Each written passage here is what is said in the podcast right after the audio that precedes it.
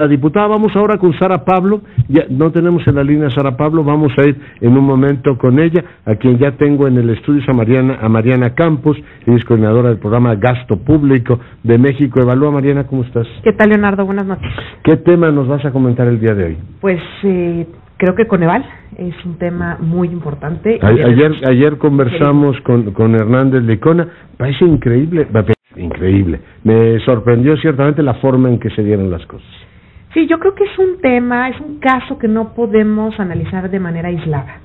Yo creo que esto es un conjunto eh, de acciones que ha emprendido el nuevo gobierno que nos mandan un mensaje muy claro sobre el perfil que le quieren dar al manejo de la política social del nuevo presidente. Eh, primero que nada, pocos tienen este antecedente, pero en el presupuesto de 2019 se aprobó una cantidad muy importante de recursos en los programas de subsidios del presidente con la modalidad de no tener reglas de operación. Mm. Y eso es, eso es grave porque pues, las reglas de operación es el estándar máximo de calidad regulatoria para la entrega de subsidios. Eh, para que nuestro auditorio lo entienda fácilmente, es para que funcionen los programas y es para que además se registre su información y los podamos evaluar. ¿En qué condiciones entrego el dinero? ¿Cuáles son los mecanismos para evaluar si está surtiendo efecto? ¿Cuándo termina el, el programa. ¿A quién se lo estás dando? ¿A quién se lo, padrones, etcétera? Padrones, ¿qué tal? Eh, hubo o no resultados. Y eso es la base para la rendición de cuentas, Leonardo. Pues sí. Así de sencillo.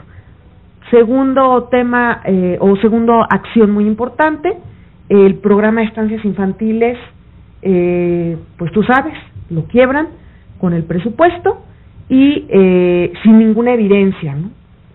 Pareciera ser que entonces no es importante si un programa funciona o no, mm. sino quizás quién lo está dando, ¿no?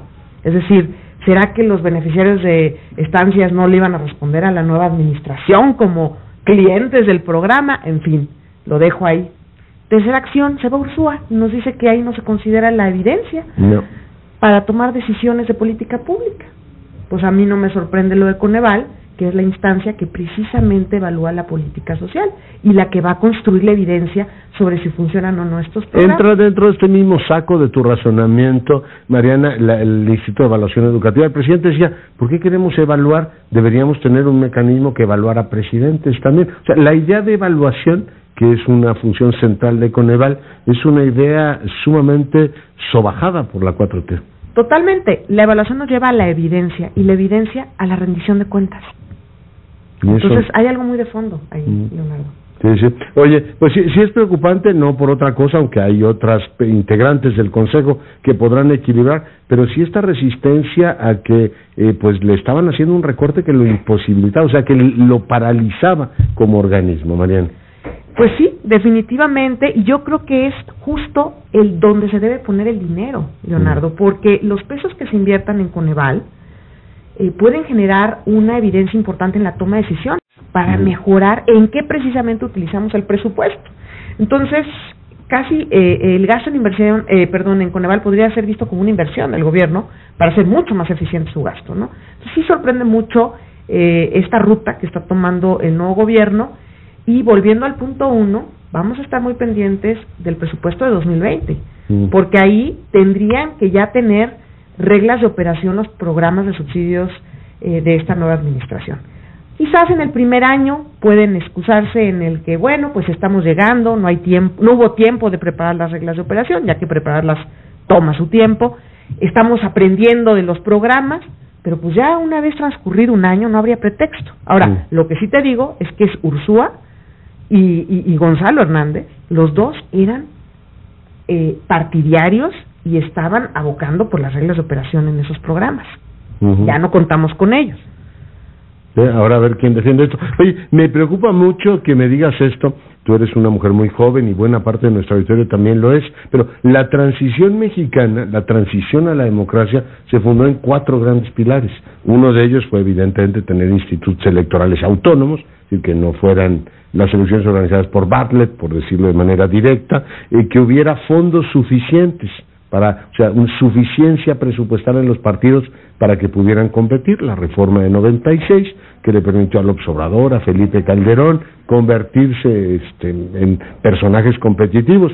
La otra era la equidad en los medios de comunicación, es decir, que pudieran acceder todas las voces a los medios de comunicación. Y el cuarto pilar es el que tú refieres, el que el gasto del gobierno no estuviera partidizado, la despronalización de México que fue el que el gas, el dinero público no estuviera etiquetado con la figura del presidente de su partido, fue un fundamento básico de la democracia mexicana. Oye, me acuerdo de seminarios con el PNUD, lo puede, ahí está Rodolfo, toda esta gente que estuvo efectivamente trabajando en esto, costó sangre, sudor y lágrimas darle un carácter de Estado. Y el punto central era, tenemos que tener un mecanismo que evalúe la política, uno para descorporativizarla o desclientelizarla, y otro tener mecanismos de evaluación mínima, es dinero público finalmente. Me estás asustando. ¿eh? Totalmente de acuerdo y además tenemos que también decirlo, o sea, no es que eh, ya las decisiones de gasto en este país se tomaran eh, con base en la evidencia como debiera ser, o sea, todavía se nos sigue filtrando y se nos seguía filtrando en los gobiernos anteriores tremendamente la política en las decisiones. no es que estuviéramos en el mejor no es de los mundos. Para nada. No hay ingenuidad en eso. No hay ingenuidad en eso. Sin embargo, más bien tendríamos que ir por ese mismo camino para fortalecer las instancias de evaluación. Y algo que siempre se decía en los foros, entre todos los que íbamos a, analizar estos temas, es tenemos que conectar la evidencia que emana de Coneval en la toma de decisión presupuestaria. O sea, eso era un pendiente. Pero no creo que, eh, digamos, haya que tomar un camino en reversa. Llega una nueva persona, Leonardo, eh, un joven economista, ¿no? Un joven economista, creo que tiene un reto enorme por delante, muy grande, o sea, con la carta de renuncia de Ursúa, con la señal que se da de que la transición de Gonzalo, pues no fue suave, porque no, fue un caso en donde no destituyeron, no fue un caso en donde digas, oye, es necesario un relevo, lleva mucho tiempo en la institución, vamos a hacer un proceso eh, suave, ¿no? se ve forzado el asunto. Entonces, en estas condiciones, pues creo que el, el, la nueva persona pues va a tener un reto enorme. El, el señor eh, José Nabor, Cruz, Cruz eh, va a tener un reto enorme. Primero porque pues Coneval logró mucho. Eh, y segundo porque creo que la transición está siendo un poquito accidentada y se está dando en un momento en donde ya se presenta el presupuesto. Eh, lo vamos a invitar a ver si mañana podemos platicar con él para que nos cuente efectivamente las cosas. ¿Mariana, algún apunte más? Pues no, nada más decirte que vamos a estar súper pendientes. O sea, después de asustarme ya te vas tan tranquila. El monitoreo y la evaluación de la política social no puede dar un paso atrás. No, debe, no. Al contrario, se tiene que fortalecer y creo que este gobierno, si se ha vendido como un gobierno anticorrupción, tiene que cumplirlo y tenemos que hacerlo cumplir. Pues muchas gracias por tu comentario. Nos vemos aquí próximamente.